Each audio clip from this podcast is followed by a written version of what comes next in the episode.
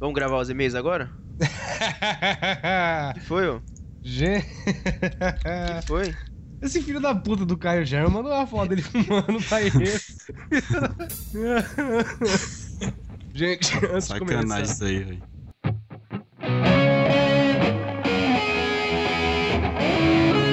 Olá, ouvintes! Está começando mais um Conspiracast. O meu nome é Igor e ufólogos. O que eles fazem? O que comem? Onde vivem? No Globo Repórter. Não, não é no Globo Repórter. É profissão, né? Profissão É, repórter. não, não é também, mas.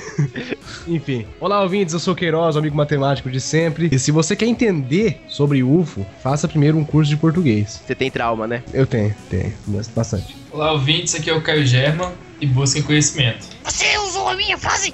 Meu nome é Thiago e, e o Caio roubou minha frase, eu não sei o que falar. Mas então, Igor, agora eu queria dizer, cara, que finalmente chamamos pessoas profissionais, eu digo. Finalmente, né? Depois de todos esses programas, a gente conseguiu alguém Depois de que, 50 episódios, a gente resolve chamar alguém que sabe falar sobre o assunto, né? que, Igor? que realmente entende do assunto. Eu queria, então, aqui apresentar os convidados. Eu não sou mordomo, mas hoje eu vou fazer a exceção de apresentar os caras, né, Igor? É claro, né? Porque Quebrar um pouco os paradigmas aí da sociedade. paradigmas. Eu gostaria de apresentar o nosso querido amigo Mistérios. E aí, Mistérios, boa noite, como é que você tá? Boa noite, fala pessoal, é uma honra estar aqui com vocês. Um Spiracast aí famosíssimo no mundo todo, né? No mundo. no mundo. Teve a honra de nos chamar e Nossa. o seu pedido é uma ordem, aqui estou. Eu sou o Christian do canal Mistérios Arquivados, mais conhecido como Mistérios. Vulgo da Atena. Vulgo da tá- Atena. Além do, do Mistérios. Você adorou isso, temos- né? Ah, Gostei, o melhor nome. A pessoa não é conhecida pelo nome, mas é o nome que. Uma alcunha, né? Exatamente. Também temos aqui a presença ilustre do Diego, do canal Área 51. Boa noite, Diego. Como é que você tá? Boa noite, pessoal. Obrigado pela, pelo convite. Fico muito feliz de participar aqui da, da podcast. O, o maior canal de ufologia do YouTube, hein? Do YouTube brasileiro. Exatamente. Você vê que as mídias ali interligadas, cara. A gente tá, Isso. estamos expandindo nossos contatos. Igor. Isso, é a o universo expandido dos podcasts. Mas tudo isso. Aliás, não, desculpa. Eu sou aqui, eu tô até perdido. O que nós vamos falar hoje, Igor? Nós vamos falar sobre a ufo... um lado da ufologia, o lado de quem estuda a ufologia, sobre o ufólogo, o que ele faz, o que ele precisa estudar, qual é a diferença entre o ufólogo amador, aquele meio maluco, e o ufólogo profissional, que realmente estuda, que é pautado por observações científicas. Nós vamos falar sobre técnicas e muito mais depois, Depois dos e-mails. depois dos e-mails. Vamos para os e-mails. Foda-se. Muito bem, Queiroz. Muito bem, Ligor, nós temos e-mails hoje aqui, tá? Né, eu- e-mails, né? Temos e-mails, Igor. É, E-mails. Vacas magras, mas são vacas, cara. O Brasil Enfim, tá em crise, né? o Brasil tá em crise. Eu gostaria de Ah, pedir. Emílio Odebrecht vai nos salvar. Vamos lá. Eu gostaria de pedir pro cara, o cara que vem lá do- da terra do Bilu, gostaria de pedir pro nosso querido amigo Tiago Natan pra que ele leia. pra que... Do Bilu. cara, essa foi tua frase. Eu devo dizer, inclusive, Igor, eu vou dizer aqui, esse, esse episódio, eu vou alertar os ouvintes que estão ouvindo esse- essa leitura de e-mail já. Foi um episódio foda, ouvintes. E Excelente episódio. vocês vão, não vão notar o comportamento conspira ali dentro, que a gente tá um pouco é, sério até, né, Igor? Ah, tá, tá. Ah, é, não, a gente não vai porque o episódio ele foi mais sério, né? Então, não vai notar o comportamento conspira, né, Queiroz? É, foi o que eu, que eu falei. É que eu tava vendo uma postagem aqui, eu não, não consegui acompanhar teu É, você raciocínio. nota extrema atenção. Vou pedir pro meu querido amigo Thiago Natan ler o primeiro e-mail da noite aí. Vai lá, Thiago. De Marco Felipe. Brasil, o país da ufologia. É, fala galera do Conspira. Espero Não, não, não, não, não, não. Lê de novo. Como assim? Fala, galera. Fala, galera! Fala galera do Conspira! Espero não estar atrasado para a leitura de e-mails. Muito bom o episódio. Já conheci algum desses casos, mas espero uma parte 2, pois no BR ainda tem muito mais casos tão interessantes quanto. Não sei se sou só eu que espero a semana inteira pelo cast e quando chega parece que foi tudo rápido demais. Mas bem que poderia rolar umas duas horas e meia de cast, né? Esse daí ele tá querendo pagar a gente, né? Só pode. É. Por duas horas e meia de cast? Duas Quem horas e- ouve? Quem ouve duas horas e meia? Quem ouve? Não, mas o- se ele quiser mandar um Patreon aí pra gente, né? Quem sabe? Luzes. KKK, Cucus Clan. Enfim, só isso por enquanto. Vamos ver que a Quina nos aguarda. Abraços. PS, qualidade sempre aumentando. Muito obrigado, Marco.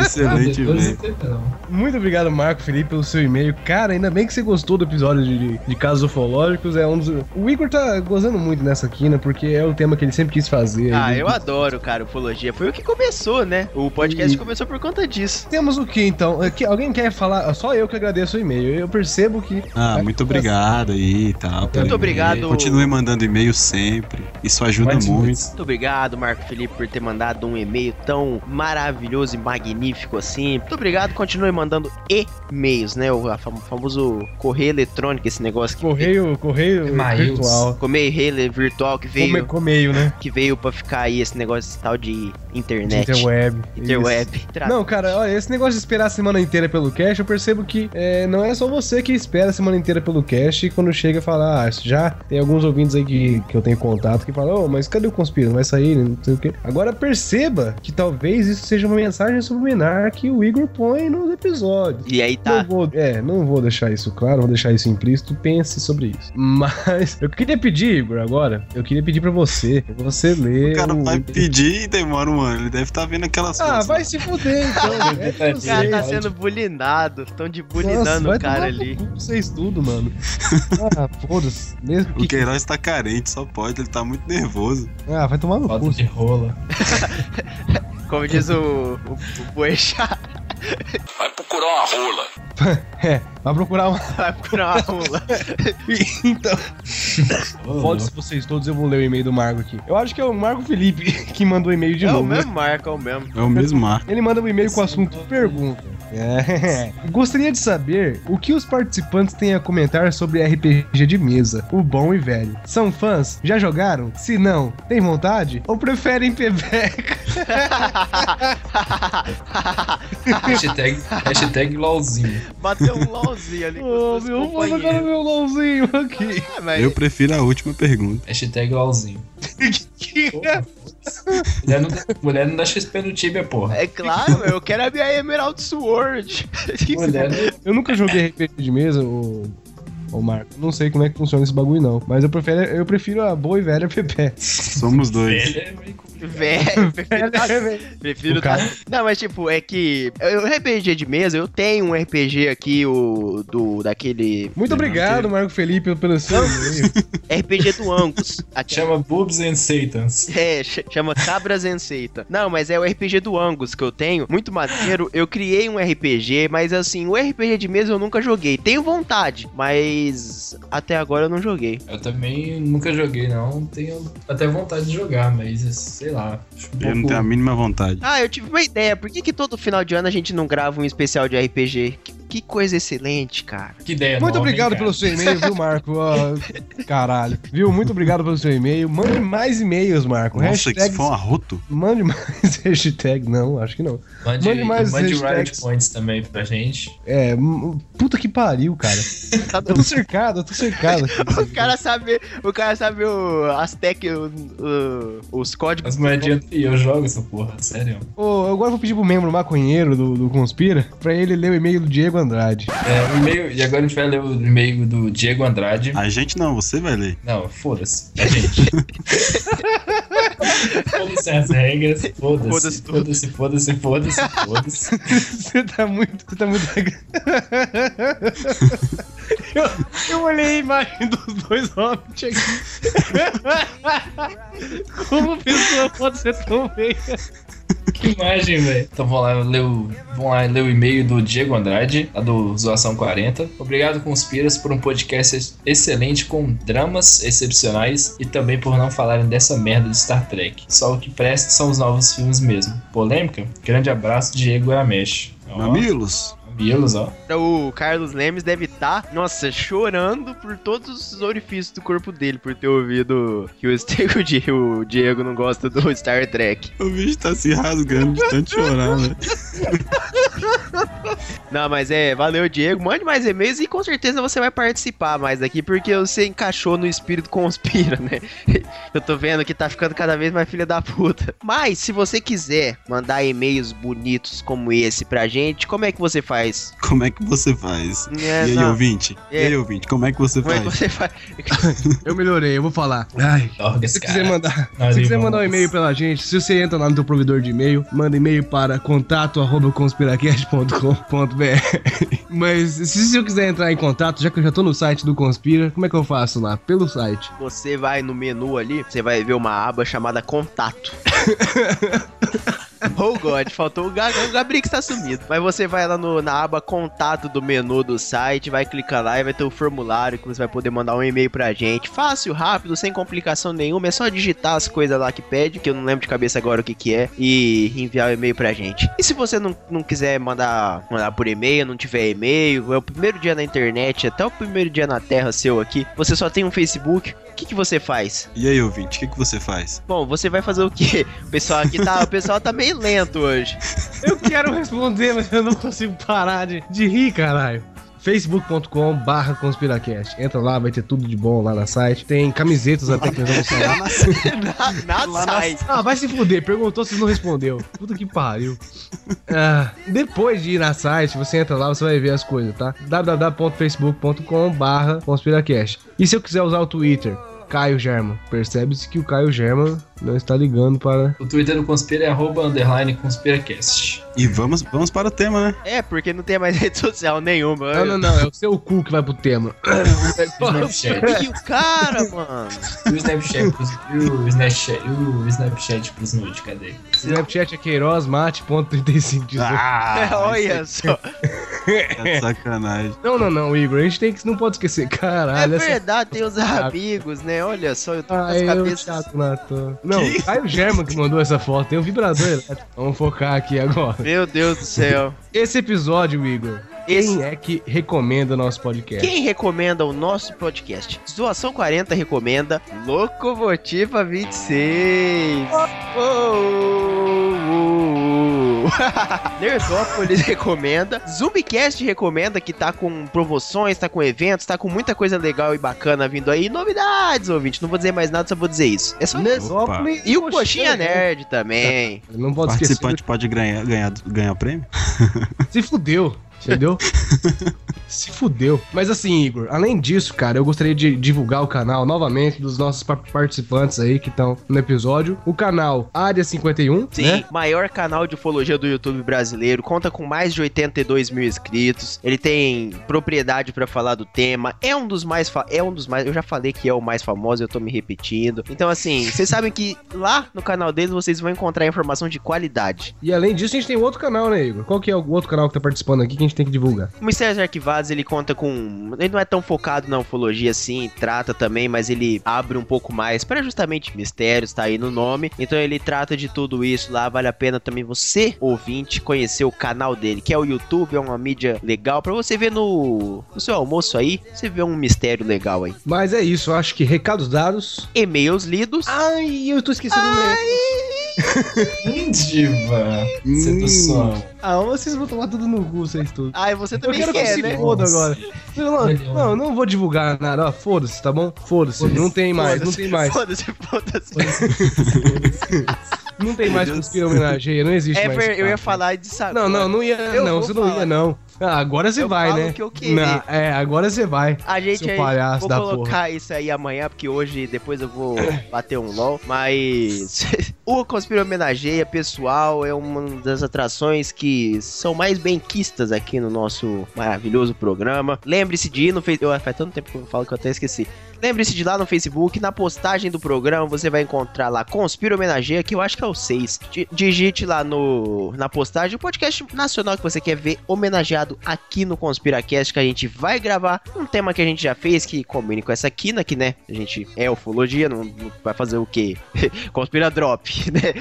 Digite o podcast nacional que você quer ver homenageado, que a gente vai gravar aqui. Mas eu acho que depois de toda essa... Depois de todo esse jabá, Mas é isso, é isso mesmo, Igor. Ha, Recados o dados. cara tá muito nervoso, meu Deus. Exaltado. Exaltado. Recados dados. E-mails lidos. Vamos para o Vamos para o tema.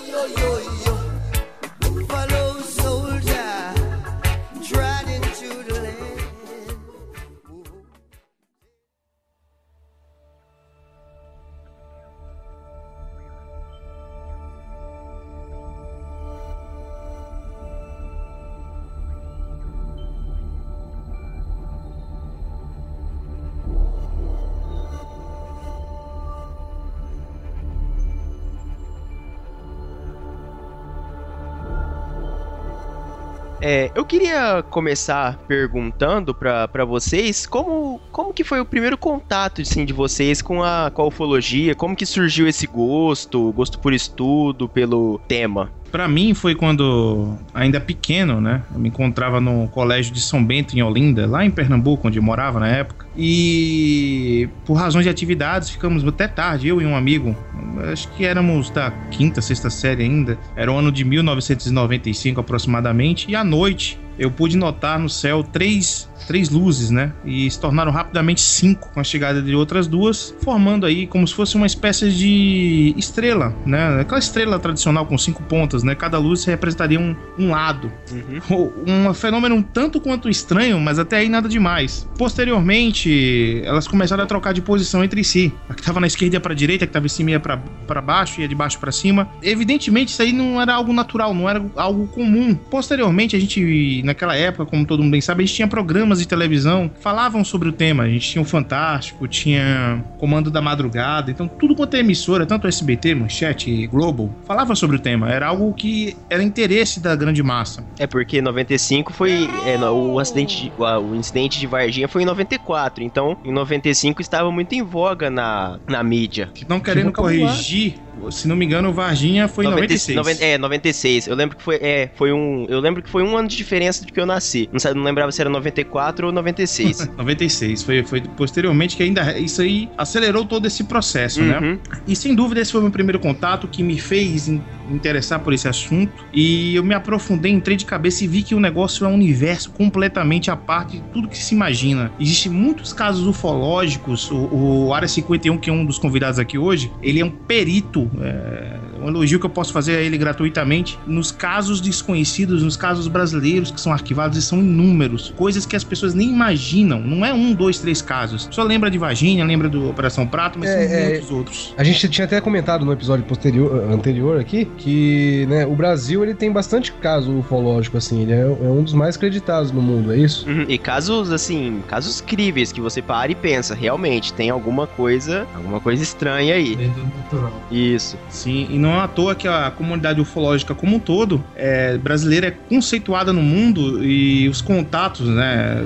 pessoas célebres, são feitos com, com nós, ufólogos brasileiros, constantemente. Nossos casos são os casos mais impressionantes, por incrível que pareça. E a gente vai poder abrir um pouco desse universo para vocês. Acho que já me estendi por demais. Vou deixar a vez aqui pro meu amigo Diego falar agora. Então, eu tive o primeiro contato com, com a ufologia já desde criança, né? A minha mãe, ela tinha, ainda tenho, eu ainda tenho os livros dela, depois que ela faleceu, eu fiquei com os livros. Ela tinha livros que falavam sobre vários tipos de mistérios. E um deles era sobre a ufologia. Inclusive, vários dos casos que eu já postei no, no, no canal foram tirados desse livro. Desde criança, então, como, quando eu comecei a, a, a- a folhear esses livros, eu já comecei a me interessar. Mas um caso como esse que o Christian teve, eu nunca passei. Nunca, por incrível que pareça, apesar de ser um apaixonado pelo assunto, eu nunca vi nenhuma luz, nada que seja estranho, nunca presenciei ou vivenciei nenhum fenômeno ufológico, é, nem mesmo uma, uma pequena luz se movimentando de forma suspeita no céu. Mas eu queria ver. Por muitas vezes já passei noites olhando pro céu procurando alguma coisa, mas infelizmente nunca achei. Você vê a dos caras, né? O cara quer. Eu, por exemplo, eu não, Você não, não você, quero ver nada. você não quer ver, né? Eu, não- eu quero não ver, entendeu? Não, mas é, é- Parece que quanto que nem eu, por exemplo, também nunca passei por. Nunca tive nenhuma experiência. Já passei, procurei, já fiquei olhando, às vezes em viagem que passa por estrada de carro assim, a gente fica olhando pro céu. O que eu vi foi só a estrela mesmo, só nada, nada muito chamativo. Mas quem sabe um dia.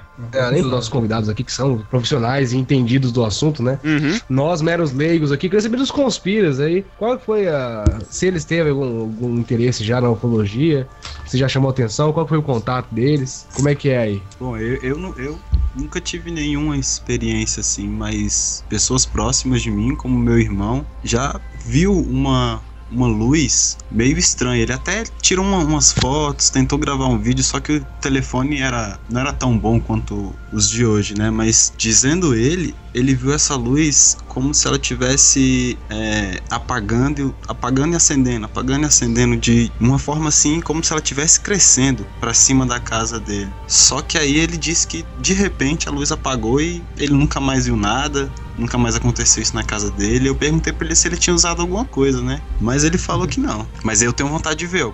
E você, Caio, como é que foi aí? Teve algum contato aí? De, teve alguma coisa estranha eu- acontecendo com você? Algum fato? Comigo nunca aconteceu, nem tampouco com nenhum conhecido próximo. Porém, eu já fui muito em São Tomé das Letras, que é meio que próximo do Varginha, tem muitas histórias e tal. Então, eu já, já ouvi falar muito do assunto, já pesquisei um pouco. Não, mas ali você, você foi com auxílio Ali- de tóxicos. É porque você é de Minas, né, É, Caio? é. Então você tá no, no ambiente. Tá no ponte, né, velho? E ali é um pouquinho complicado, porque ali tem ponte da, ufologia do lado do lado e ponte das drogas também. né? O pessoal confunde Complicado. às vezes o que tá, né? O que tá enxergando o que é real e o que é com auxílio das drogas lá. Mas eu queria perguntar pros nossos convidados também, Igor, Oi. se nesse caminho, né, eles, foram, eles estão estudados aí. Sim. Queria saber se nesse caminho vocês já encontraram essas ridicularizações sobre a ufologia, umas pessoas que não, parece que não sabem do que tá falando ali, gente que, por, porque, né, Igor, aquela experiência que a gente teve, É. Também. que é o falso profissional. Ele fala, mas você percebe que ele não tem o domínio ali e tudo que ele fala pra você é meia verdade. Vocês se depararam com situações assim no, no meio dos seus estudos? Como é que foi? Sem dúvidas, né? Isso aí é o que a gente mais vê hoje em dia, que a gente luta mais, é para que a ufologia seja levada a sério, mas infelizmente, por ser uma ciência ainda não reconhecida até, as pessoas não dão o devido valor. O que a gente mais vê também, a gente pode separar a ufologia desde já em dois fatores, né? Digamos que existam dois tipos de ufologia. Aquela que descamba pro lado espiritual, porque querendo ou não, os extraterrestres são os novos deuses da, da- de, de várias religiões aí que surgiram, né? É o pessoal do Astacherança. E por aí vai. Tem, vários, tem outros, por incrível que pareça. Nossa. É. As religiões São Tomé das Letras também. E tem o lado científico, né? Que tenta combater um pouco aquilo lá e até convive com o lado espiritual, entre aspas, tolerando, mas não absorvendo as ideias do lado espiritual, né? Até porque se você. Você com espiritualidade, você não consegue provar muita coisa cientificamente, concorda? É porque acaba se tornando um dogma, né? É aquilo e, e pronto, você tem que E aí aceitar. até, e até não tem um método de estudo, né, cara? Não, não tem. É, é o que aconteceu com a psicologia, uma coisa que a gente vê, né? Que só foi considerada ciência mesmo depois que quando propuseram um método de métodos. estudo. Um objeto e um É, ser método uma de estudo. ciência, você tem, você tem que ter o objeto e o método de estudo. Você não pode simplesmente falar que existe e pronto, acabou. Não tem como provar. E abordar do jeito religioso realmente é, é, é muito falho em, alguns, em vários aspectos até, né? A gente respeita como a gente deve respeitar a opinião de cada um, né? Ah, eu tive um sonho lúcido, uma viagem astral com extraterrestres ou coisas do gênero. Eles respeitam, mas não é esse o foco de nosso trabalho. Nosso foco é mostrar para o mundo inteiro, cientificamente, que esta é sim uma ciência que foi renegada há muito tempo, né? Primeiro caso ufológico lá do Ken Arnold, em 1947, ele viu nove objetos lá e ele usou esse termo aí, disco voador, para descrever Desde lá é, começou a se formar uma comunidade ufológica e eles trabalharam muito para construir é, o mínimo de reputação que ele tinha, pelo menos o mínimo de consideração, porque a ufologia é uma pseudociência para os olhos da- da- da- dos, dos letrados, né? Portanto, é, a gente batalha para que seja reconhecido. Se a gente partir para o lado espiritual, não vai ser reconhecido nunca, né? Muito pelo contrário, né? Vai a ser gente- até ridicular. Exato. Como, a, mais que já é hoje em dia, porque mu- muita gente realmente trata isso como motivo de chacota e tal. É, você, É. você falar que você acredita ou se interessa pelo assunto, dependendo pra quem você falar isso, você vai ser ridicularizado mesmo. A pessoa não entende. Sim, ainda tem um problema muito grave no meio, que são as pessoas ganhando dinheiro com ufologia. É, por incrível que pareça, tem gente que vive disso e vive muito bem, viu? Pessoas que dizem que tem contatos especiais com seres divinos ou extraterrestres e tem palavras XYZ, Pra você saber essa palavra tem que comprar o livrinho dele, tem que pagar a palestra dele. Claro, eu não vou generalizar porque tem muito ufólogo respeitável que faz palestra e, e vende seus livros. Mas tem muita gente que não foi contatado com coisíssima nenhuma e finge, cria uma história pra lucrar em cima. Seria o caso do, do Urandi, do Projeto Portal? Olha, é, eu não vou ficar em cima do muro. Eu, eu gosto, eu não- eu gosto de evitar temas polêmicos, mas aqui eu vou dar logo de supetão no, no peito do Bilu, porque não tem como. Não, é que pode- a- É o gente- caso dele. Tá, aqui, aqui é livre, pode falar o que você quiser. É o caso dele, sem dúvidas. Ele é um- uma pessoa que se utiliza, né? Tá, tá evidente que o Bilu é ele. Isso foi mostrado N vezes e tem pessoas ainda que, enfim, ele conseguiu através disso concessões de terrenos, né? Tá conseguindo muita grana com isso, vendendo terrenos, lotes lá na, numa região que nem dele é, só pra você ter ideia. Então, é algo perigoso até, né? Algo perigoso. E agora eles estão lançando um DVD pra provar que a Terra é plana, não é redonda, por incrível que pareça. Nossa. Eu vi isso daí, é.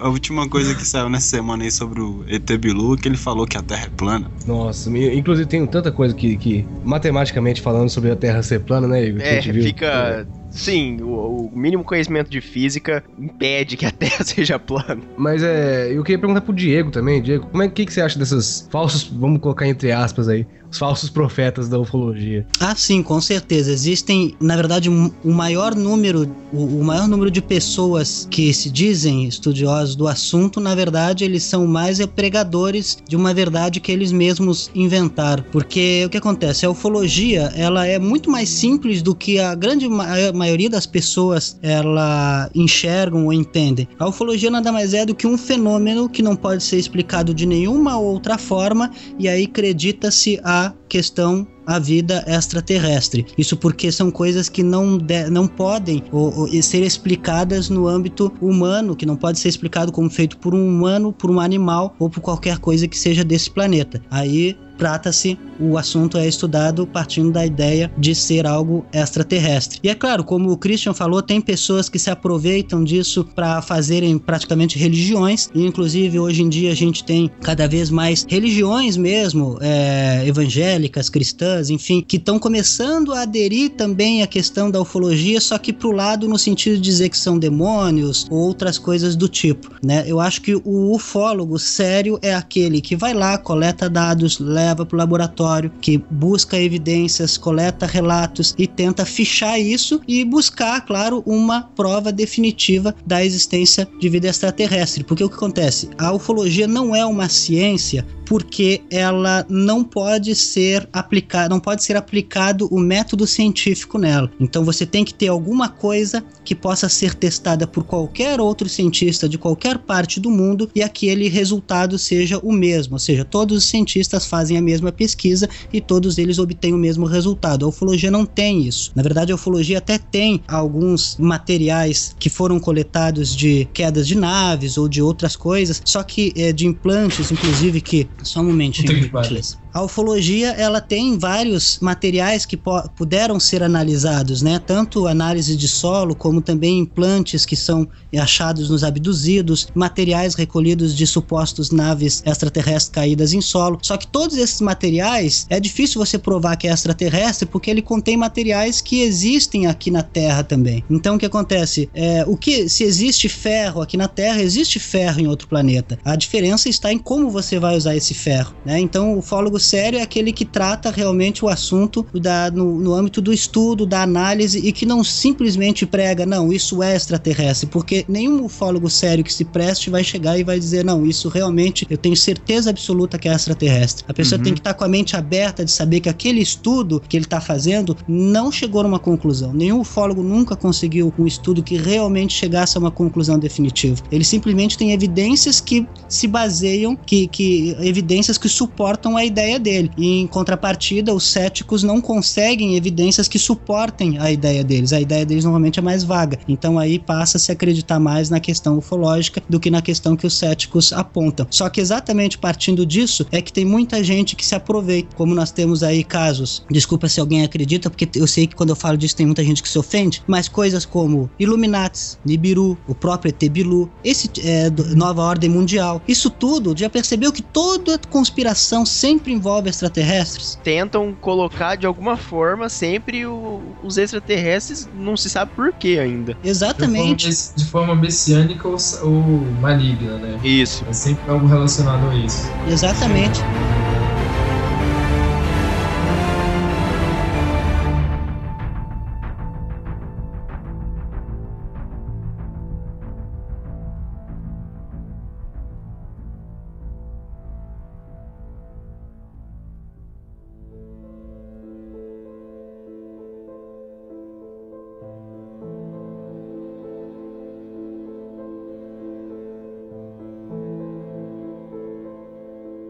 Colocar aqui uma coisa que faz muito tempo, faz vários episódios que a gente não faz, Igor. Não? Então fala aí. Não faz, eu queria fazer um momento Aurélio. Momento Aurélio? Então vamos começar com o nosso momento Aurélio. Momento Aurélio do, do que é ufólogo. O que é? Quem que vai. Vamos dar o dicionário pra alguém. Quem vai pegar o dicionário aí, Igor? Vamos fuder alguém. Vou pedir pro meu querido amigo, Caio German, pra pegar o dicionário e ler a definição da Aurélia aí de ufólogo. Ufólogo é o profissional que estuda relatos, registros, evidências físicas e demais fenômenos relacionados a objetos voadores não identificados ou OVNIs. Devido às dificuldades de obtenção de dados confiáveis, ufólogos não realizam pesquisas de caráter científico, uma vez que nenhum estudo científico feito por pesquisadores qualificados mostrou um resultado que não fosse uma explicação mundana para algo relacionado a OVNIs. Então seria mais ou menos isso aí. Ou seja, Bom, é o isso- cara que estuda evidências de possíveis coisas que não é, seriam o quê? Sei lá, pô, na definição Eu mais. vou ter que discordar do finalzinho da definição do Aurélio, viu, gente? Uhum, é, eu disse aqui, é ele, eu já tava até vendo isso.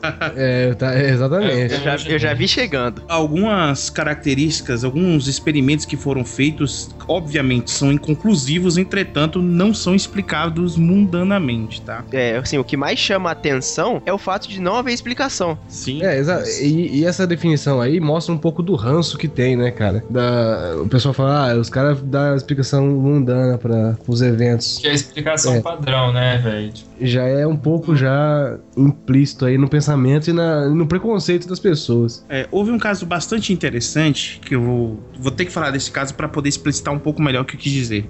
É, mas vou abreviar bem, né? Em 1986, se não estou enganado, na cidade de Voronezh, na Rússia, é, um OVNI ele pousou em meio à cidade, uma cidade grande, 900 mil habitantes, e simplesmente muita gente viu. Tinha dezenas de pessoas na rua na hora. As criaturas desceram, fizeram um rápido contato, né? É, que eu não vou explicitar para não perder muito tempo, e foram embora. As marcas da sapata da nave ficaram no solo. Foram enviados engenheiros da Rússia para lá e identificaram que realmente ali teria se pou- pousado algo de grande peso. Isso é inconclusivo. Mas não é mundanamente explicável. 89. É, realmente, realmente. Veja, chega- E pra pôr uma pedra nesse, nesse assunto, eu gostaria de citar aqui, se possível, é, algumas das missões da ufologia científica, quais alguns dos objetivos. Acho que isso vai esclarecer bem melhor que nosso Aurélio aí. É, eu acho que porque esse Aurélio ele tava meio tendencioso. Eu levantei alguns tópicos aqui que eu acho interessante pra gente preservar, né?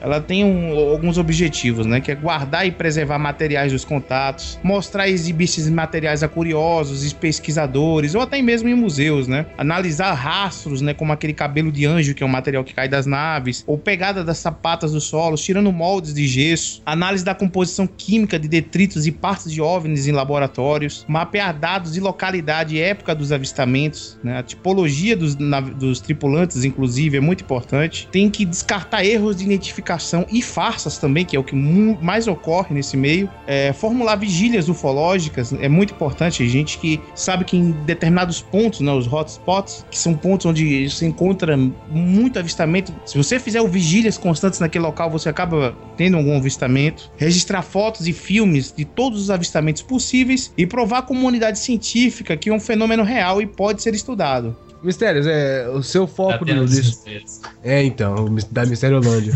Você, seu foco de estudo é nos casos brasileiros, ou você também estuda os casos internacionais? Ou existe um certo tipo de é, ufologia fundamental, que todo mundo, alguns casos que todo mundo já deve conhecer pra ser um ufólogo? Um foco Tem algo assim? preze, ele tem que conhecer todos os casos, né? É, não tem como, como se restringir na pesquisa em casos de uma área X ou Y. Ah, sim, mas assim, eu penso assim, uma especificação, sabe? Você conhece os casos do mundo, mas, ah, eu tô focado no estudo aqui nos casos que aconteceram no interior do, do estado de São Paulo, por exemplo. Ou não, não existe isso? Ela Bem- tem que estudar tudo, né? Na realidade, o, o- a ufologia, como ela é um fenômeno que não pode ser repetido em laboratório, por isso que ela é uma pseudociência, né? Ela tem que se embasar em dados. E esses dados têm que ser de ordem mundial, porque um dado, um, um evento, casa com outro. Tem na, na ufologia diversos fenômenos que aconteceram, por exemplo, aqui no Brasil e lá na Rússia, por exemplo. Agora há pouco comentaram sobre Tunguska, que foi um evento na Rússia. Mas no Brasil a gente teve no evento Curuçá, que foi um evento igualmente grande e pouco divulgado, mas teve no Brasil também.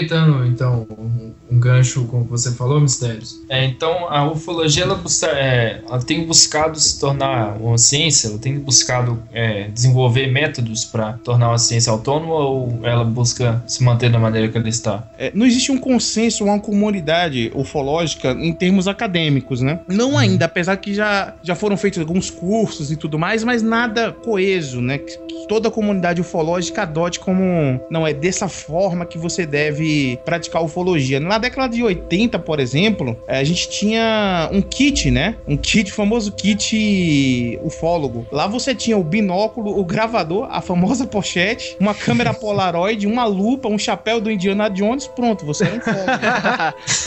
É um ufólogo. Fólogo Era- depois. Eu queria, Era até, desse eu queria até perguntar, né? Você tinha falado do, do mapeamento dos hotspots, né? O, o Mistérios. Sim, sim. E, eu gostei muito do Mistérios. Mas é, a gente tinha conversado esses, esses tempos aí em Rio Preto, aqui em Rio Preto, e teve uma convenção sobre Ufologia. ufologia, né, Igor? E especificamente de um caso, do caso do Nilson Pater. Ele tava falando do. Era comemoração, assim. Não é uma palavra muito boa, né? Mas estavam.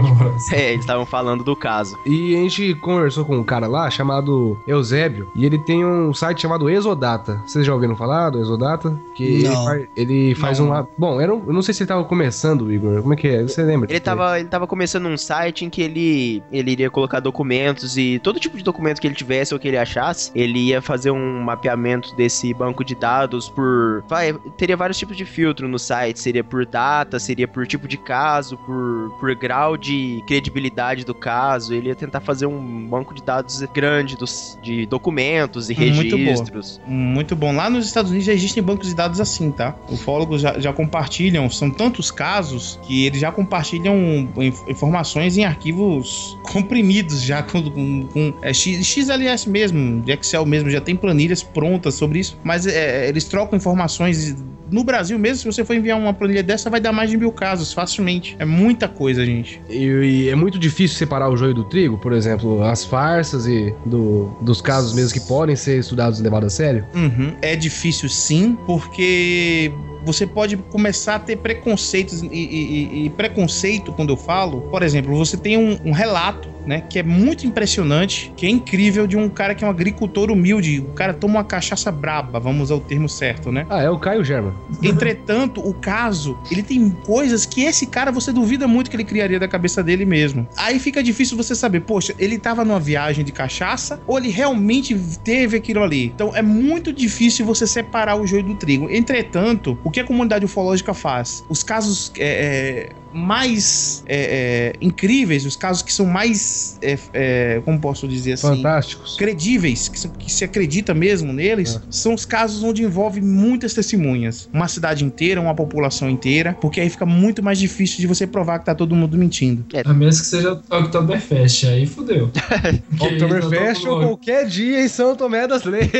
Ou qualquer dia do ano em São Tomé. Não, mas é, é por isso. Ou já fui lá pra caralho. Ou, ou na Unesp de Assis. Mas é por isso que o, o caso da Operação Prato é um dos maiores, assim, do Brasil, porque uma cidade foi atacada. Então é muito difícil você pegar uma cidade inteira que quer usar a má fé pra poder criar um caso ufológico, assim, ainda mais em colares, né? Mas os casos ufológicos, a gente pode, fazendo um adendo ao que o Christian disse, a gente pode separar ele, na verdade eu separo, não é uma separação oficial, né? Entre os casos militares, os casos de relatos e os casos de evidências. Os casos de relatos é a pessoa que conta e aí você ou acredita ou não. E aí você faz uma, normalmente o ufólogo nestes casos, ele só guarda no banco de dados ali, entrevista as pessoas e aí guarda no banco de dados ali para futuras comparações ou enfim, para que aquilo possa ser posteriormente estudado caso venha ter um outro caso é semelhante para você fazer uma comparação. Os casos dos militares, onde aí tem normalmente existem documentos ou teoricamente, na maioria das vezes, o depoimento de um militar ele é muito mais tem muito mais credibilidade do que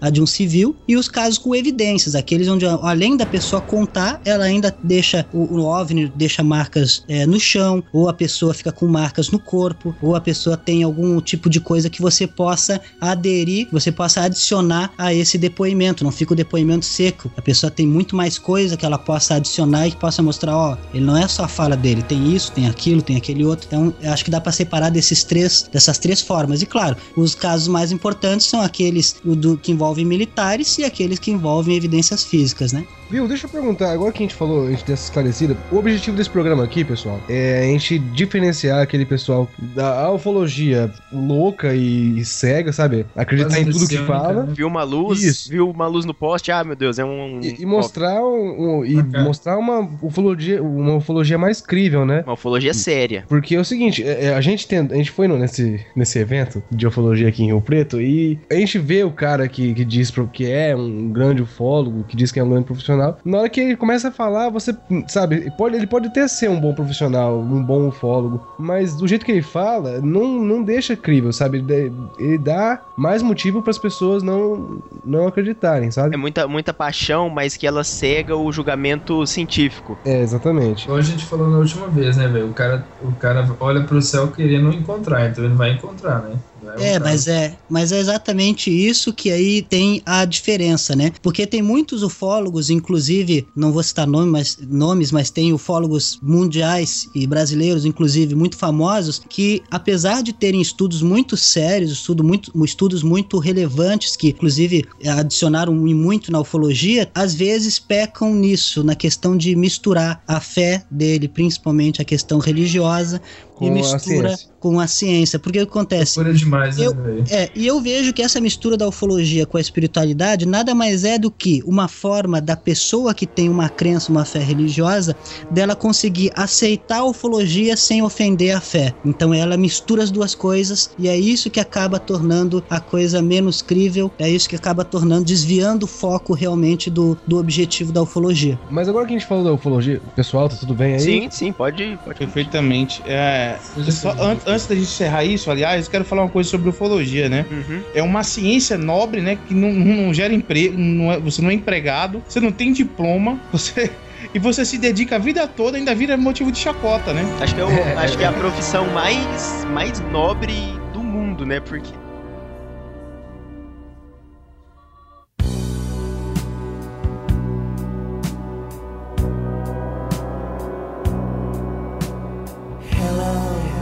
A gente falou um, um pouco do, do ufólogo, a gente falou de, algum, de alguns casos, mistérios, até ele citou o kit ufólogo, famoso, do- que as pessoas tinham. Então é pra entrar já mais no na pessoa mesmo, no profissional. Eu queria perguntar assim, se hoje em dia se tem alguma se tem alguma diferença de, de equipamento que vocês usam hoje em dia, se como sim, computadores com essas coisas novas aí que É, que quais são os chegaram. instrumentos? Quais são os instrumentos e equipamentos que o ufólogo usa, né? Que, que um ufólogo Uhum. que se preze, né? O que, que ele tem que usar? Quais são as técnicas que ele usa? Qual é o jeito que ele estuda? Como é que funciona isso? Perfeito. Na- É, na- desculpa, desculpa, pode falar. pode, fa- pode falar, Diego. Te dou a honra de falar.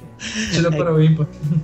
Assim, a- o estudo da ufologia normalmente ele não é feito é, sozinho. Isso normalmente o- o- a pessoa que vai a campo, o cara que faz a pesquisa, ele normalmente ele não tem, não tem a, a informação suficiente para poder é, estudar o caso. Então normalmente tem uma pessoa que vai lá, faz a coleta do relato, que faz a coleta da análise é, do- do- dos materiais, dos vestígios, que tira a fotografia. Normalmente essa pessoa até a- acaba dependendo do tipo de, vesti de vestígio que tem, ela chama um outro profissional. Então, normalmente a ufologia envolve várias pessoas. Tem aquela pessoa que é o biólogo, que vai lá analisar a- a pa- biologicamente a situação. Tem o outro que é o físico, que vai analisar fisicamente a situação. E diversos tipos de equipamentos podem ser utilizados em cada caso. Por exemplo, você pode pegar um equipamento para verificar a radiação, dependendo de como, se tiver algum tipo de vestígio que a princípio seja de nave. Você pode pegar e coletar do solo e levar para laboratório. Você pode fazer uma coleta ali do, do, do solo e verificar se há algum tipo de microorganismo. Você pode fazer uma- um- também, pode levar para um médico ou trazer um médico até a cena para ele verificar ali a questão do, da, da testemunha, ver se ela tem alguma coisa diferenciada. Então, não é um único equipamento ou um kit. Na verdade, é uma série de coisas e dependendo daquilo que é necessário, aí tra- trata-se, é, leva-se para um determinado profissional especializado naquela área. É uma série de, De contatos aí, de. de... de contatos né? É uma, uma- é uma série de, de ferramentas que ferramentas, pessoas, é, técnicas e, e ciências que você usa pra poder estudar o caso ali. Sim, sim. Em alguns casos tem que se pagar uma análise química para um laboratório, tem que, que investir uma grana pesada, porque você tem que estar se deslocando de um lugar para o outro, comprar um drone, como foi o caso de um, um amigo nosso que é ufólogo, ele pegou, teve que sair de Curitiba para Florianópolis e, e de lá tirar um drone para tirar imagens aéreas um pouco antes do- dos agroglifos serem destruídos, né? Que são aquelas marcas nas Ah, plantações. Crop circles. Isso. É, é porque no Brasil já pegou o termo agroglifo, já tá separado dos copsicles, que foi um que é a mesma coisa, na verdade, mas é um termo usado, foi usado na Inglaterra, né? Olha, O- aprendendo aí, ó. Tá vendo, Igor? Sim, sim. É que você que você é babaca, você Os fala as piratas coisas em é inglês, né? cultura. Né, Queiro? Eu que sou babaca que falo as coisas em inglês. Monóculo. Monóculo. Uma coisa muito importante, tá? Que a ufologia não foi tratada apenas pelos ufólogos, tá? A gente teve aí o projeto Blue Book, né, americano. Era um projeto é um projeto oficial do governo até seu encerramento. Seus membros não são secretos, não tem nada de conspiração em cima. é, mas eles eram abertamente voltados a estudar o fenômeno UFO, né? Então é, o governo americano gastou grana com isso. Então é um fenômeno que existe. O projeto 7 também foi nessa mesma linha, né? É, Exato. e aproveitando, aproveitando o embalo aí que você está, é, acho que foi o Diego que falou, por exemplo, de mexer com radiação e etc. É, me veio uma pergunta aqui na mente. É, existe alguma precaução, alguma recomendação que seria utilizada para a maioria, é, de, uma forma geral, para os ufólogos para realizarem um trabalho, por exemplo? É, existe a possibilidade de talvez você encontrar uma radiação que possa ser perigosa? Existe alguma recomendação para evitar Uhum. um contato, uma coisa Pra poder assim? coletar o material? Uma ótima, ótima pergunta essa, viu? Vou ter que elogiar o- a pessoa que fez a Cara. pergunta, não tem jeito. Só, Nossa, Caio. Caio. Só. Só, Caio. É porque vocês estavam falando de como é, buscar ser uma ciência, eu lembrei que, por exemplo, É. outras ciências buscam também isso. Por exemplo, Aham. na psicologia você tem que buscar na intervenção você não atrapalhar naquilo que a pessoa tá fazendo. Sim, Então- sim. A ufologia, gente, antes de mais nada, ela não, não existe uma direção da ufologia. Então não tem ninguém que possa te chegar e te dizer, olha, você vai fazer XYZ, a menos que seja amigo já de um ufólogo experiente, o que é muito raro. Porque quantos, quantos ufólogos profissionais, se, se é que a gente pode dividir ufólogos entre profissionais e amadores, porque não existe também uma linha, trace isso muito bem. Tá não- escrito na testa, né? o, não existe a ufologia não é reconhecida como ciência como ac- acabamos de dizer logo você não pode dizer que ele é um profissional ou que ele é um amador da ufologia né mas é, alguém forma, então, é, alguém que já vive disso digamos assim com, como é o caso por exemplo de- do diretor da revista UFO que eu tive a oportunidade de entrevistar é, é, ele vive disso há mais de 30 anos Muito boa a entrevista, inclusive, eu assisti. ele vive disso há mais de 30 anos, ele largou a profissão dele, era professor, inclusive, pra pra fazer isso. É, ele já tem, obviamente, noção de todos os riscos e perigos que ele tem, ele não é bobo nem nada. Mas quantas pessoas têm contato direto com ele? Muito difícil isso acontecer. Então, a grande maioria dos ufólogos, eles não têm cuidado algum, porque eles não têm conhecimento. É, detalhe, por exemplo, é quando cai um objeto celeste, digamos que de, um, de uma nave, de um propulsor que, da Terra aqui nosso mesmo, que soltou-se e caiu, ou de algum objeto, um satélite que está no espaço, que entra em órbita, é, esses objetos, eles muitas vezes contêm radiação, né? E aí vai o espertinho lá, que não, eu sou ufólogo, eu sou malandro, mete a mão nesse objeto, vem obviamente a NASA depois recolher, porque qualquer objeto que cai do espaço eles identificam, vão lá recolher, mas aí o cara já tá contaminado, já teve é, casos assim, inclusive, tá? Então não existe é, é, é, um, procedo, um procedimento padrão de segurança, mas existem medidores de radiação que ufólogos mais experientes, que, tem, que vivem disso, têm esse, esse equipamento consigo e, obviamente, antes de meter a mão em qualquer coisa, eles vão lá e verificam. Mas não existe É um burro sair padrão. metendo a mão, né? deve, ter muito trouxa, deve ter muito trouxa, então, que já morreu de câncer por causa disso nesse meio tempo. Então, viu? Tem N situações. Existem casos até de, de ser de pessoas atacadas por extraterrestres, mas aí já é uma questão que foge até do, do controle da pessoa. Às vezes, é. Às vezes ele não queria nem mexer, o bicho foi lá atrás do cara. é, às- Mas sabe que. Desculpa te cortar, Igor. Não, não, tudo bem. Mas sabe que assim, quando o ufólogo, quando ele chega no- numa cena onde ocorreu algum relato ufológico, Nossa. até eu respondi agora. Quando o ufólogo chega numa cena pra entrevistar uma pessoa, pra verificar ali a cena onde aconteceu os vestígios e tudo mais, é como mais ou menos como um policial que recebe, eu faço essa comparação porque é bem assim, é como um policial que recebe uma ligação ali que tá acontecendo um crime. Ele chega lá, ele não sabe muito bem o que esperar. Ele vai chegar lá e vai ver o que tá acontecendo. Então, ali quando ele chegar é que ele vai ver as marcas, ele vai ver a pessoa, como é, se tem marcas na, na pessoa, se tem marcas no solo solo, o que, que a pessoa tá contando, vai, vai entrevistar outras pessoas e a partir daí é que ele vai tomar um rumo, que ele vai dizer, opa, isso aqui eu acho que é interessante chamar tal pessoa, isso aqui é interessante chamar tal pessoa. Mas como o Christian mesmo disse, não existe um procedimento. Existem muitas pessoas que quando se deparam com um, um fenômeno ufológico simplesmente é, metem a mão, como aconteceu no caso Varginha, o bombeiro que foi é, ajudar uma criatura de uma delas que foi recolhida, ele foi ajudar ela, levou inclusive pro hospital e depois ele morreu por ter tido contato com essa criatura. Ele não era um ufólogo, nada, mas era um bombeiro. Pra te ver, nenhum bombeiro sabe como lidar com isso. Então é uma situação bem complicada você lidar com uma coisa de outro mundo. Por, por, por isso que exatamente a maioria dos ufólogos, como o Christian mesmo é, falou, a maioria dos ufólogos mais experientes já levam a, a alguma coisa, um, um, alguma coisa para detectar, detectar radiação, alguma coisinha ali para ele já, quando chegar lá, já poder dar uma, uma prévia, dar um, um uma primeira olhada antes de fazer um estudo mais aprofundado. Né? Muito, muito bom, é muito bom saber dessas coisas. A gente, inclusive, tem que falar que conversar com vocês aqui me deixa muito, muito feliz, porque vocês estão demonstrando uma desenvoltura Domínio no tema. que a gente não viu da última vez. A gente teve uma decepção muito grande, cara. Existe um limite que, que impede os ufólogos de seguirem certo caso? O governo ele entra em cima de um, de um certo caso para impedir o, o- a descoberta, o conhecimento de vocês sobre o estudo sobre isso? É, entra até naquela questão do- dos misteriosos os homens de preto, né? Não do filme, né? O, o Will Smith não vai aparecer pra você, mas se existe mesmo alguma intervenção do governo ou de alguma ag- agência ou alguma coisa assim.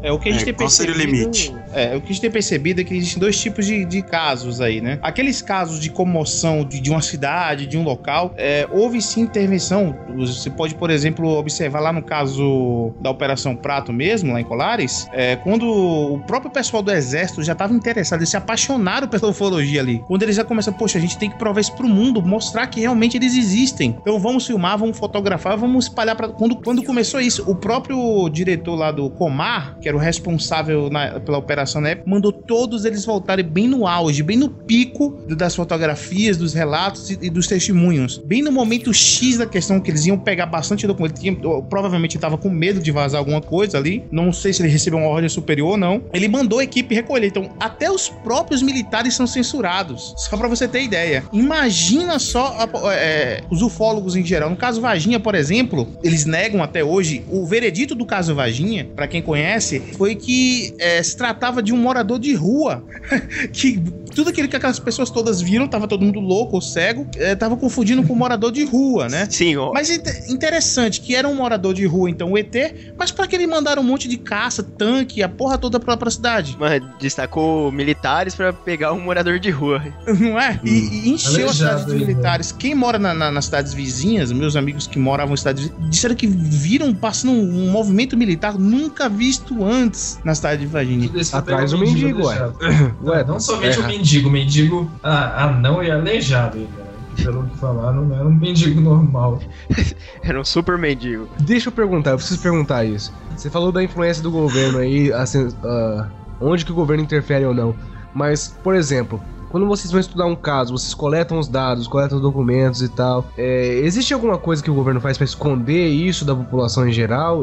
Existe essa coisa mesmo de o governo esconder documentos oficiais? Sim, sim, isso aí é já é conhecido da, da ufologia, esse ocultamento, por exemplo, quando houve a Operação Prato, ela não foi revelada no, no- no tempo que ocorreu. Havia todo um boato, as revistas da época publicavam artigos sobre a Operação Prato, mas o governo negava, não existiu nenhuma Operação Prato, essa era a posição oficial do governo. E depois de uma campanha da revista UFO, nos anos de 2000 e pouco, é, que durou, acredito que três anos, que aí que, que a Força Aérea começou a, a liberar os artigos, mas liberou parte, apenas parte dos artigos. E aí a Operação Prato começou a existir. Opa, como assim? Algo que nunca existiu, não, não existiu e de repente começa a existir? Detalhe, todos os arquivos da Operação Prato que foram entregues à, à revista UFO na mão do diretor, tinha o selinho lá de ultra secreto. Se você tem coisa sobre ufologia com selo de ultra secreto, não precisa falar mais nada. Existe sim o secretismo e o acobertamento. Como assim? Pra que tornar algo que é sobre UFO? Ou seja, tudo bem que tem um perigo de espaço aéreo e tudo mais, algo ultra secreto. Poderia ser um selo sigiloso ou algo do gênero, mas ultra secreto você não acha que é algo demais pra algo que não existe? É, você acaba chamando mais atenção colocando um tipo de selo desse do que, do que deixando. Que é- eu, eu não lembro onde eu vi isso, mas era, era algo que me fez muito sentido na minha cabeça. Até que às vezes, pra ocultar o governo, ou seja lá, alguma agência, ele pega alguns casos assim que ele tem, que ele tem a noção que são casos reais, dá algum tipo de informação, vaza essa informação pra essas pessoas mais fanáticas e mais apaixonadas, que o cara vai ficar falando em convenções e falando, não, eu vi os ETs, eu vi. E esses casos que ele tá falando, e a ufologia como um total, ela vai perdendo um pouco de credibilidade justamente por conta de- dessas pessoas que estão falando assim, casos vazados. Mas é isso já chega a ser uma conspiração já. Mas pra mim fez sentido quando eu ouvi isso. O governo ele faz, ele faz de tudo para esconder. E o motivo, na verdade o motivo ninguém sabe, existem várias teorias de conspiração que tentam dar uma resposta a essa pergunta, mas no meu entender, eu- a melhor resposta que eu já li de um especialista é, americano, que foi que os governos escondem porque eles não querem mostrar a fragilidade para a população. Ou seja, imagina se o presidente dos Estados Unidos, da maior potência do planeta Terra, sobe no palanque e diz: extraterrestres visitam o planeta Terra, eles abduzem pessoas, matam vacas e nós não podemos fazer nada a respeito. Foi o que eu tinha falado no último programa, pessoal até achou É. Então, é a metáfora que a gente fez do pai conversando com as crianças. É, é verdade, aquilo lá me deixou um pouco. É, é engraçado você pensar isso, mas faz muito sentido, ainda mais se você pensar na época que a maioria desses casos aconteceram. Tipo, Se eu contar pra Fria, vocês que já houve um primeiro-ministro de um grande país que teve a audácia de falar isso abertamente. é o primeiro, o ex-primeiro-ministro de defesa do Canadá. É, eu ouvi falar disso. Tem o ministro de defesa do Canadá e ainda houve o pronunciamento do Putin.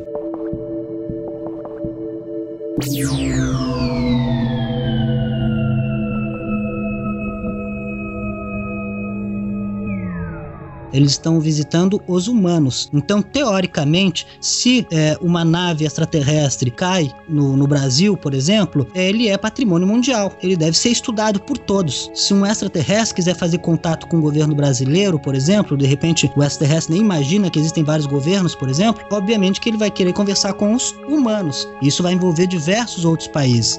E é claro que cada país tem o interesse de ter a tecnologia para si, que tem o interesse em ter o contato para si, de ter vantagem para si e não querem dividir com mais ninguém. Né? Dizem, inclusive, teorias de conspiração que muitas das tecnologias que os Estados Unidos desenvolveram, inclusive uma delas, a mais famosa, o, o HARP, veio dessas é, intervenções em fenômenos ufológicos, do recolhimento de naves extraterrestres, de extraterrestres de corpos, inclusive de seres vivos, que estariam trancados, estariam trancados ali na área 51 e sendo estudados, talvez até um contato mais direto com eles. Então existe esse interesse, esse conflito. Eu acredito que para haver realmente um contato extraterrestre com a humanidade, isso teria que ser uma coisa conjunta, ou seja, uma coisa onde o ser humano deixa de ser o branco, o negro, o rico, o pobre, o brasileiro, o americano, para ser a espécie humana do planeta Terra falando com um extraterrestre de um outro planeta. Isso É, aí é gente uma conhece pequena correção, só que eu gostaria de fazer no- na minha própria observação. Não foi o Putin que fez a- aquela declaração, tá? Foi o Dmitry Medvedev. Também é primeiro-ministro, ou seja, o, o chefe supremo aí do, do- do Estado russo. Pra- Pra quem quiser ver posteriormente lá, no- no- só pesquisar lá. Declaração do primeiro-ministro da Rússia, Dmitry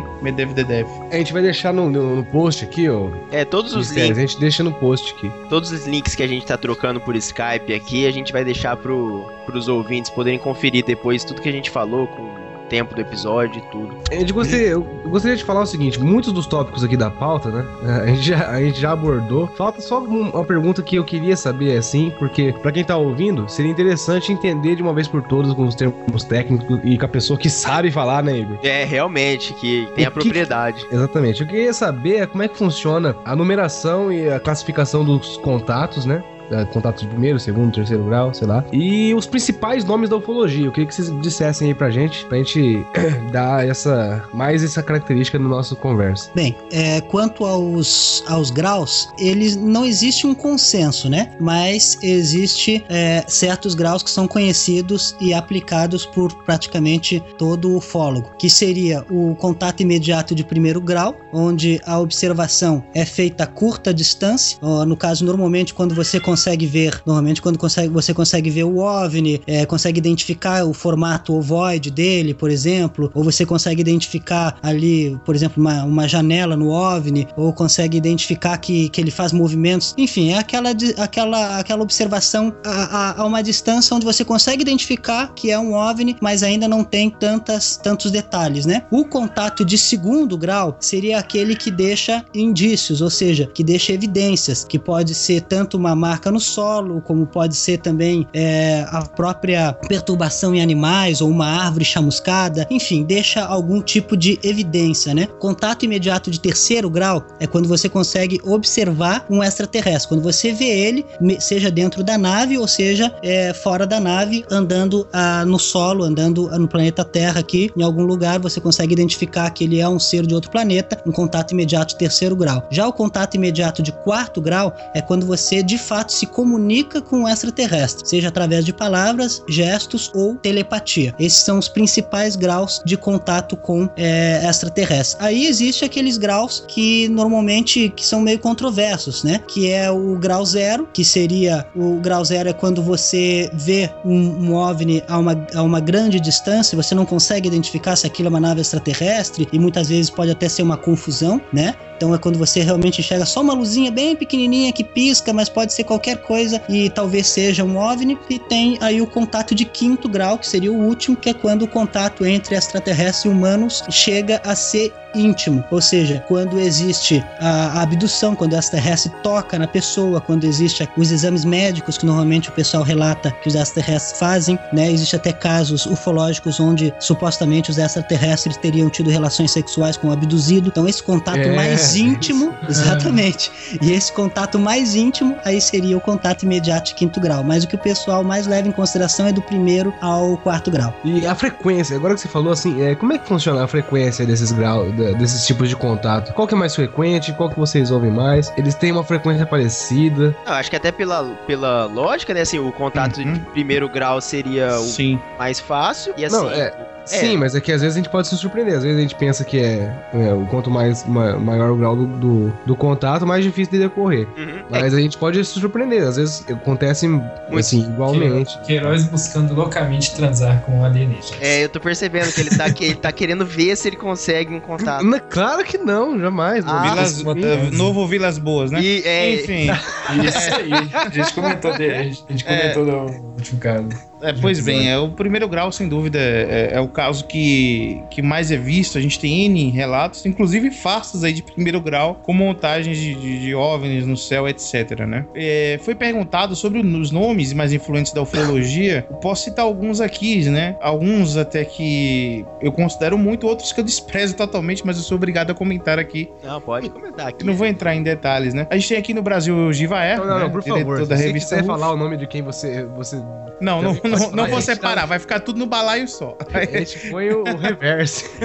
Pois É. bem, teremos aqui o, o Givaé da, da revista UFO, diretor, né? Muito conceituado. Temos o Michio Kaku, que é um cientista físico, eh, mora nos Estados Unidos, não sei se a nacionalidade dele realmente é americana. Eh, ele é muito conhecido. Temos o Zacarias Sitchin, que é muito controverso em suas teorias, né? Temos o mexicano Jaime, né? Jaime Balsamo, se não me engano o sobrenome dele, trabalha muito tempo com ufologia e é um comunicador bem, bem versátil. Bem, o Eric Van Deniken, que inclusive, se não me engano, ele é holandês, não tenho certeza absoluta, porque ele fala mais de 10 línguas, né? Inclusive já tá arranhando o português. Foi o cara que escreveu o livro Eram os Deuses Astronautas, prepulsou de todo um movimento de alienígenas do passado aí, né? Por falar em alienígenas do passado, a gente tem o Giorgio, isso, exatamente, perfeito, muito obrigado. O Giorgio, ele é.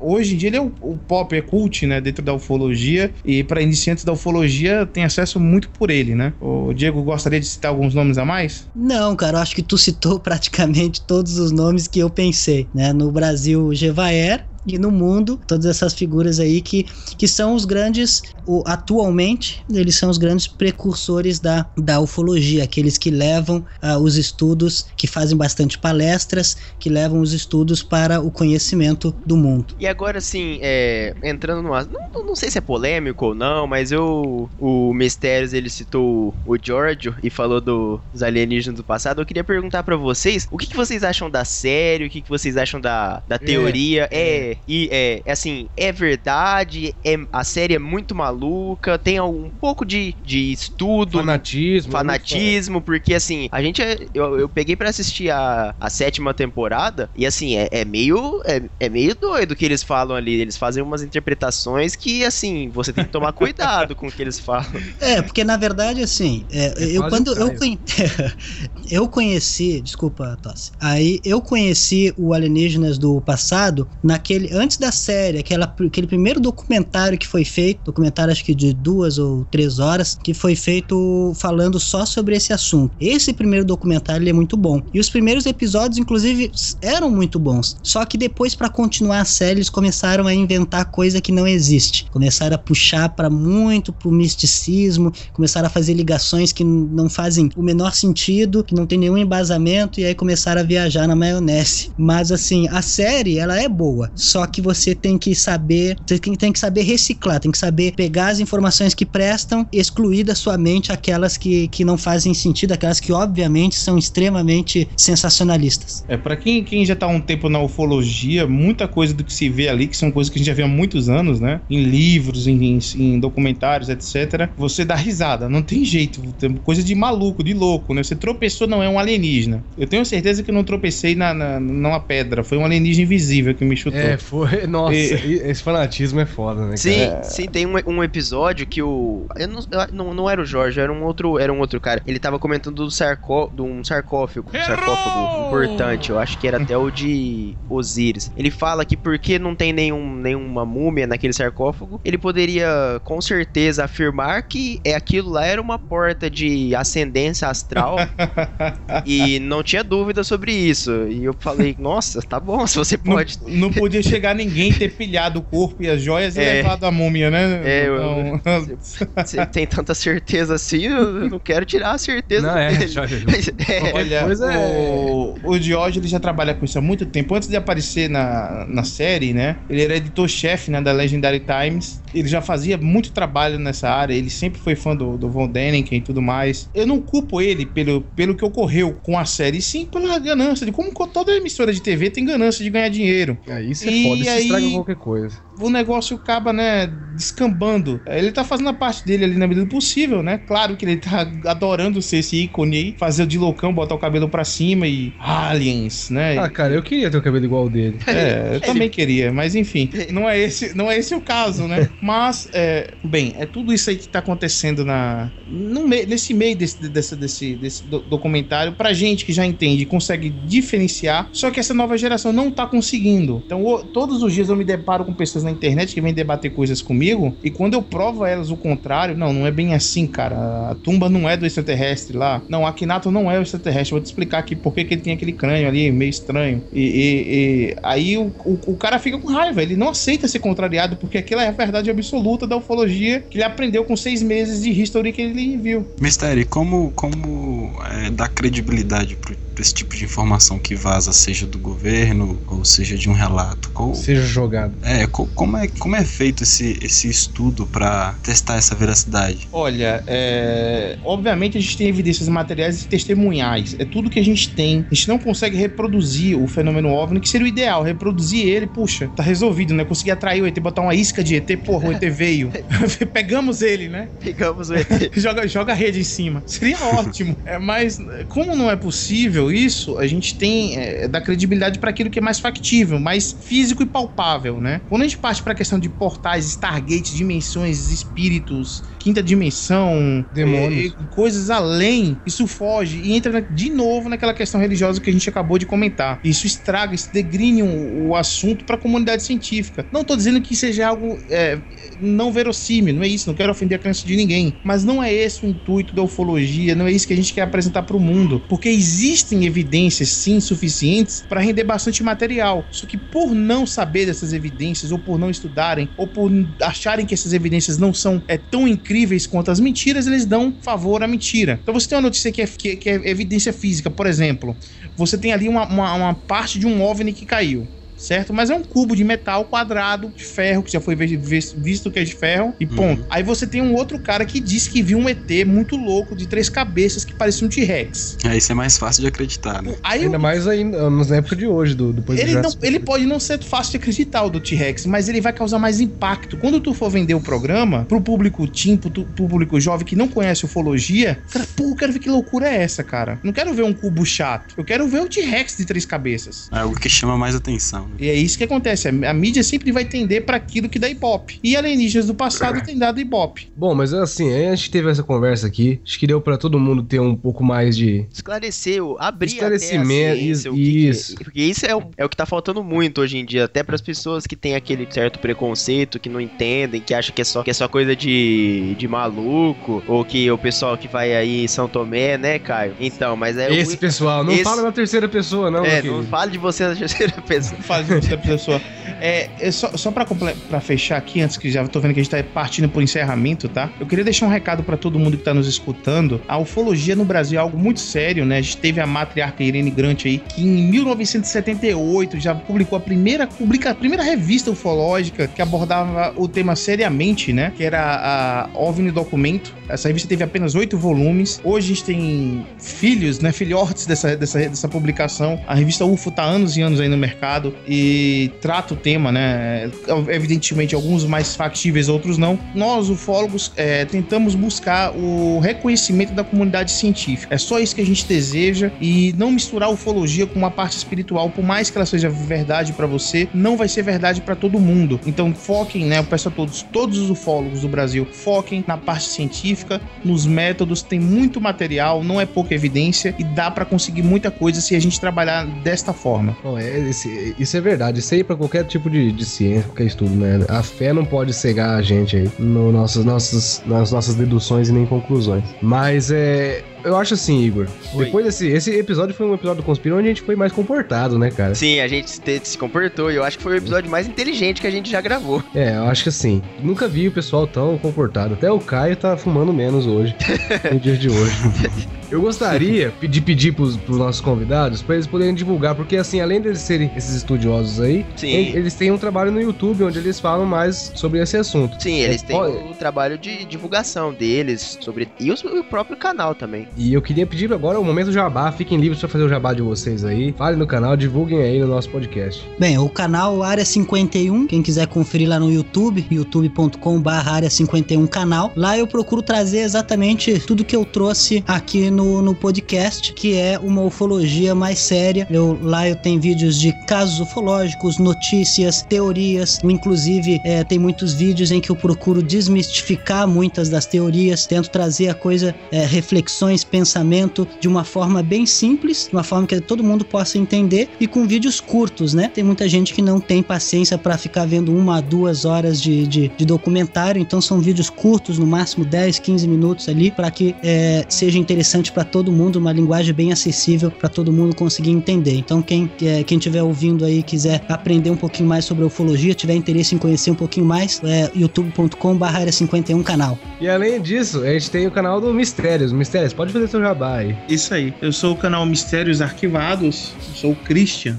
É, mais conhecido pelo meu nome lá. Se bem que adoraram o meu nome Mistérios aqui, né? Bom, o melhor nome que tem, cara. É, eu tenho um blog também de, de mesmo nome, que vocês vão encontrar aí na internet, onde eu abordo temas correlatos como ufologia e mistérios em forma geral, né? Então é um, é um canal que eu me dedico muito. Tô tentando fazer um vídeo diário, uma coisa de louco aí, trabalhando fortemente. Por exemplo, antes desse podcast aqui que a gente tá gravando, eu acabo de dividir uma sequência de dois hangouts e uma live. Nossa. Né? Ó, o cara tá pobre. Vamos falar que a gente é famoso. O cara tá. É, Não, não, a gente tá, tá, tá tentando divulgar, né? Eu espero que vocês gostem do, do, do meu trabalho lá, são todos convidados e eu adorei participar aqui, meu, pra mim foi, foi demais. Se tiver algum outro tema aí correlato que bata com o tema meu, eu adoraria ser convidado novamente aqui por Pô, vocês. obrigado. É, a gente pede desculpa pela bagunça aqui do estúdio. É. A, gente é, a gente é desse jeito mesmo, eu não tenho o que mudar. não tem 100% natural aqui. A gente... 100%. É, todo mundo sem educação mesmo. É, e só pra, com- só pra completar, queria agradecer vocês pelo convite. Gostei pra caramba de, de participar aqui, Léo. Obrigado. Opa, é, a gente que agradece a presença da- de vocês aí com esse A conhecimento gente que. agradece bastante. Mas assim, Igor, acho que com essas informações, Com essas informações a gente já pode se despedir, né? acho que a gente pode se despedir. Então vamos fazer um tchauzinho aí. Tchau, ET Bilu. É, Tchau, 20 passos, né? Bom, meu nome é Igor e dessa vez sou eu que vou roubar a frase. Busquem conhecimento, mas busquem um conhecimento verdadeiro. Não fiquem atrás aí de fanáticos e, e, e falsos profetas, como a gente falou hoje. Falsos profetas. Adeus, ouvintes. Eu sou o Queiroz, amigo matemático. E sobre o, a ufologia, cara, não pense que é só você pegar a tua pochete e sair olhando pro céu lá, que não é bem assim, não. Eu sou o Thiago e muito obrigado aí pelos convidados e meu conhecimento aí vai aumentar, que agora eu vou assinar o canal de vocês e vou estar por dentro do assunto. E é isso aí, galera. Meu nome é Caio e não acreditem nos ufólogos de São Tomé das Letras. Eu queria pedir aí, agradecer novamente a presença Sim. dos nossos queridos amigos aí. Muito obrigado mesmo pela presença e volte sempre. É, a casa está aberta. A casa está aberta.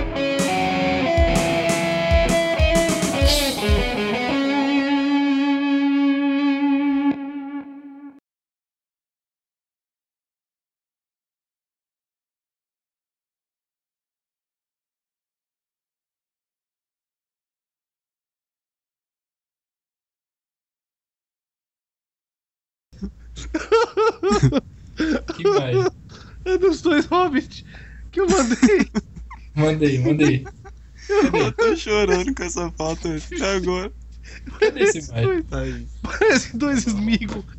Coisa horrível. Gente, Vai, bora terminar logo isso. né? É, Você quer ler, Caio, quer que eu leio? Eu vou ler.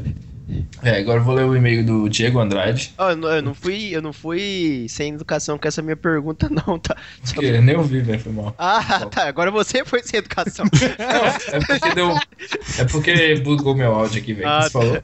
Não, é que eu, É. que eu perguntei se você queria, se queria ler. Ah, lê aí, eu não vou ficar me explicando de novo, viu? peraí.